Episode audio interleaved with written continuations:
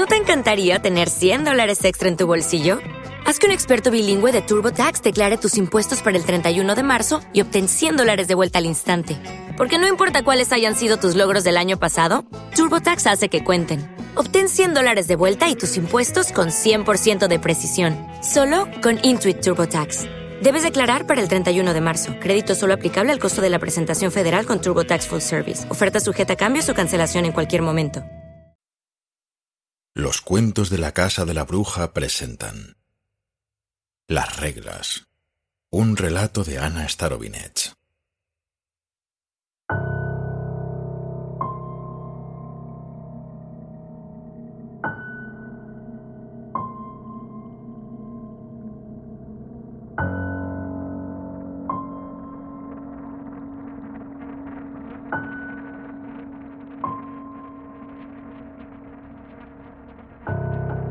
Las grietas negras del asfalto imponían sus propias condiciones.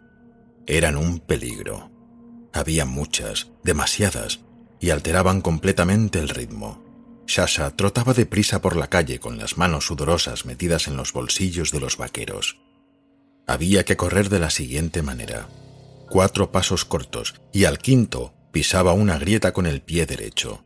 Daba cuatro pasos más y otra vez pisaba con el izquierdo una franja negra y deshilachada por los extremos.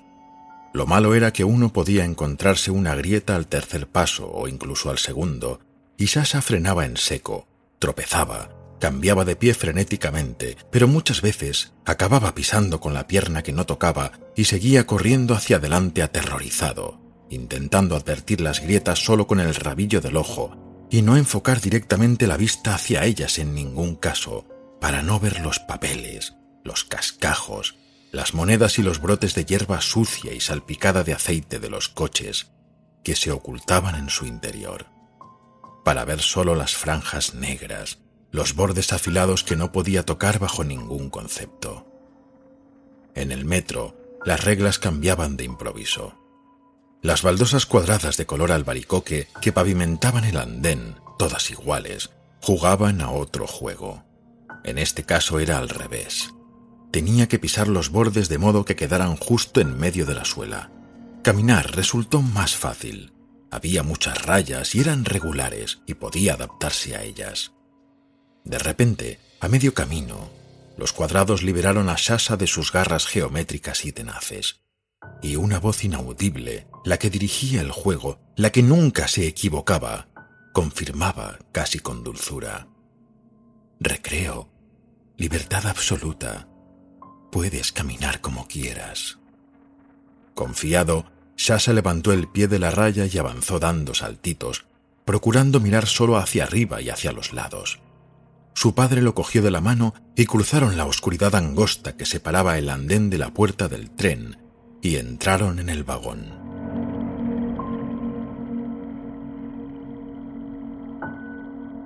Para comer había sopa de col agria y esturión con patatas. Un olor fuerte a pescado junto con un concierto para violín emitido por la radio solían despertar en su madre la sensación de la comodidad de la casa.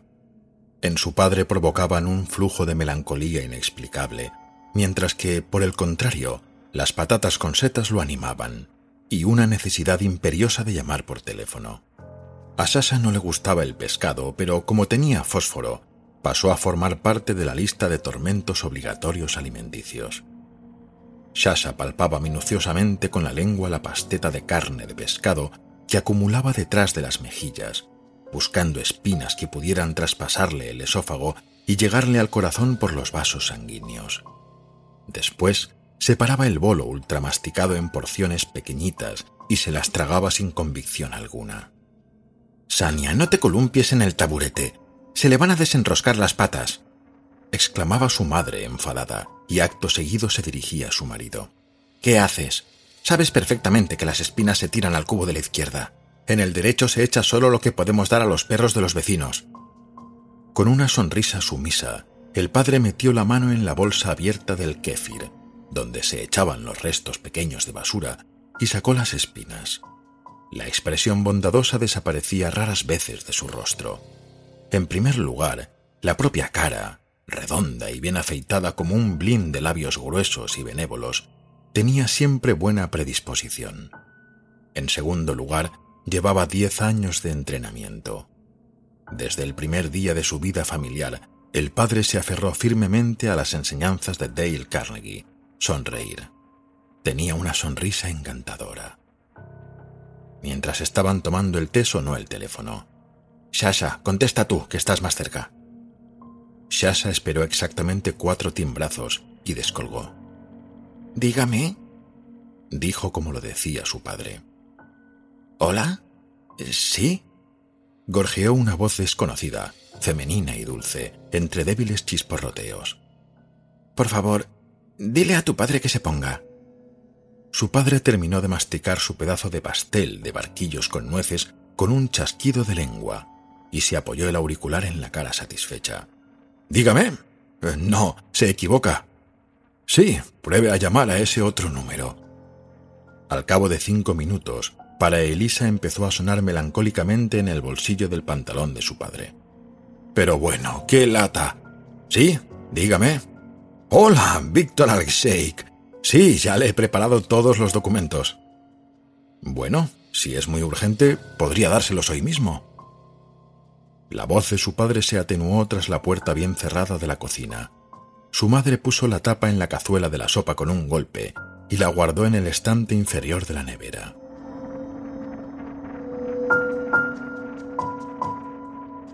Shasha estaba boca arriba con los ojos cerrados.